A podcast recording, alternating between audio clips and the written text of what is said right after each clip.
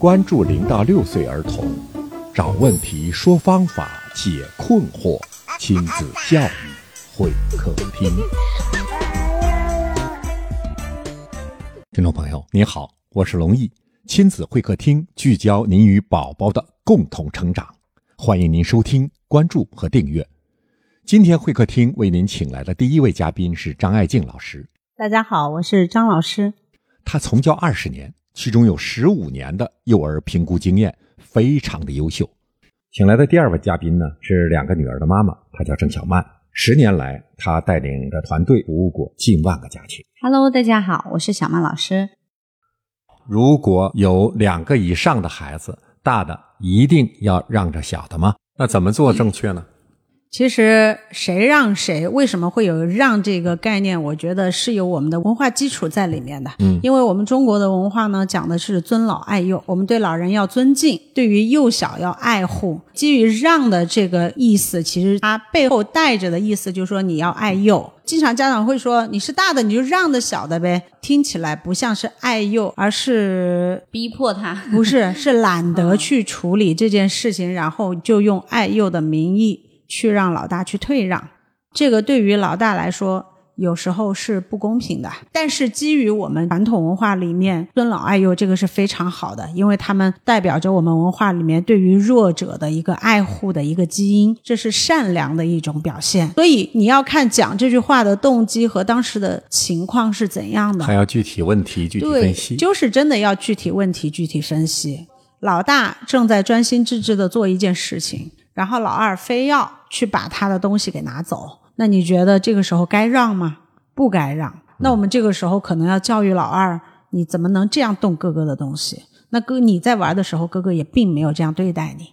这个是平等相处，它不存在让的问题。那什么样的事情是可以让呢？比如说，妈妈今天拿了两个，呃，比如说一红一蓝小汽车，老大很喜欢蓝色的，老二也很喜欢蓝色的。但是它就是没有办法，就是一红一蓝。在这个情况下，妈妈可以适当的跟比较懂事的大哥做一定的协商，建立在互相尊重一个基础上，其实也体现了作为老大的一个心胸吧。其实我们在讲多孩家庭啊，其实看着说孩子都是平等的，其实都能做到人人平等吗？不一定哦，因为每个孩子他的定位是不一样的。老大他是第一个出来的，当他第一个出生的时候，他其实就寄托了很多的呃，除了爱之外，还有家庭的一些对他的一些愿望。因为长兄为父嘛。对，为什么会这样？因为老大天然就就会赋给他领导者的属性，担当。对，作为领导者，他必须要宽容一些，除了关注自己之外，必然却要关注别人。很多家庭里面的老大。都是比较宽容和比较宽厚、好说话的人，嗯，甚至很多家庭里面担当起家庭的责任的，通常都是老大。那么对于老二，如果说家里还有老三、老四的话啊，对于老二来说的话，他跟老大会更接近一些，他们的年龄啊，但是老二的这个机敏和这种灵活是老大所不具备的，因为老二的话，他没有像老大那么天然的压力，但是他的爱比老大又多了一份。除了爸妈对我的爱之外，上面还有一个大的对我也有爱。最容易受忽视的，如果你家里有四个孩子，大家可以猜一猜，最受忽视的是谁？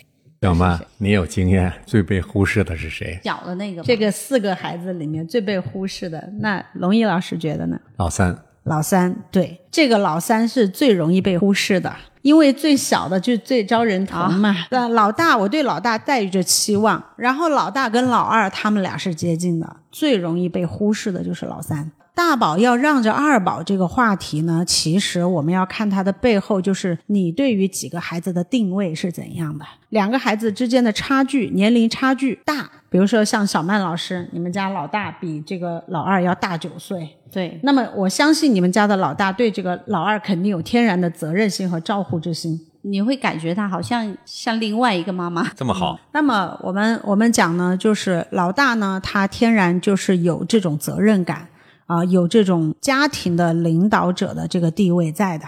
他跟父母有时候，您您刚刚说的很对，说长兄如父，那长姐如母呀，是对吧？没错。当父母老去，承担起这个家庭的责任和照顾父母的责任，首先大家第一个目光一定是放在老大身上的，就是老大需要更多的关爱和公平。通常我们不太建议老大两岁的时候妈妈就怀孕了，嗯，因为当你怀孕的时候，肚子里面这个一定会分散掉很多的注意力。处于一两岁的老大呢，他恰巧又是非常需要关注和关爱的时候，也是他分离焦虑比较严重的时候。在这个时候呢，他会更多的表现出的不是宽容。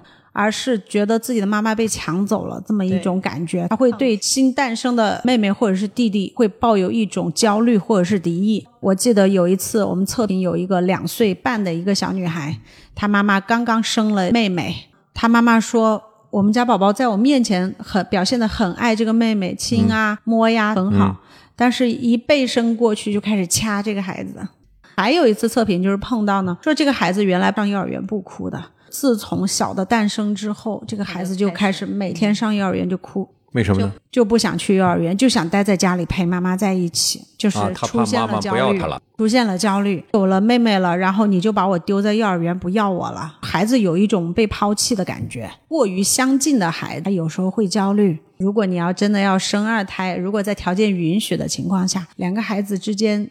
相隔一个三岁比较好一些，嗯，然后但是也不要超过五岁。你看，等到孩子三岁了，你再开始要老二，那你的孩子分离焦虑期已经过了，他也相对于懂事了，嗯，他对于这个老二的这个接受度会更高一些。还有一种，我们曾经看到一个一个新闻，就是有一个女孩，她已经十八岁了，国家的二胎政策出来了，妈妈开始要二胎。他就说：“如果你再敢要一个二胎，我就跳楼自杀。”用这样的方式去威胁家长。我觉得这个十八岁的孩子是不是有心理障碍或者心理疾病啊？我们且不说这个孩子背后的原因是什么，但是我们可以去分析。我们也不说这个孩子是对或者是错。有人要夺走他的爱。对，我们可以去分析。首先，第一，他为什么把这个爱这个看得这么重要？是什么原因造成了他这个情况？第二。可以用自杀来威胁家长，他是认为这种威胁是可以成功的，还是觉得这种威胁其实是绝望的？他一种表达，我们也可以去思考。既然这个事实摆在面前，那么对于我们要二胎的父母，可以做一个提前的规划，就是你的经济财力是到了，但是你的心理状态和你的家庭的前期的这个养育是否都准备好了？才不会对你的家庭造成非常巨大的冲击。也就是这个十八岁的女孩，她没做好准备。那她没有做好准备的背后是什么呢？也许是，呃，也许是父母的忽视，或者说父母的对她的拒绝和不承认，或者是或者是真的是就是溺爱太过，或者说这个孩子的性格本身就非常的极端。如果是环境正常、年龄正常、心理发展正常。人是本能就有尊老爱幼的这么一个本能，本能向善的东西的。如果他自己够强大，他一定会去爱护弱小，他不会把自己和弱小放到同一个等级上。那如果这个孩子他不够强大，他一定会拒绝他接受不了的事情，不自信。对于多孩家庭来说，其实良好的处理和协调孩子之间的关系和管理孩子之间的这个互动，应该说是带着管理色彩的一门学问。那么作为家长的话呢，尽量的客观理性，而且给孩子均等的爱，虽然会很累，但是你会收获到不一样的感觉。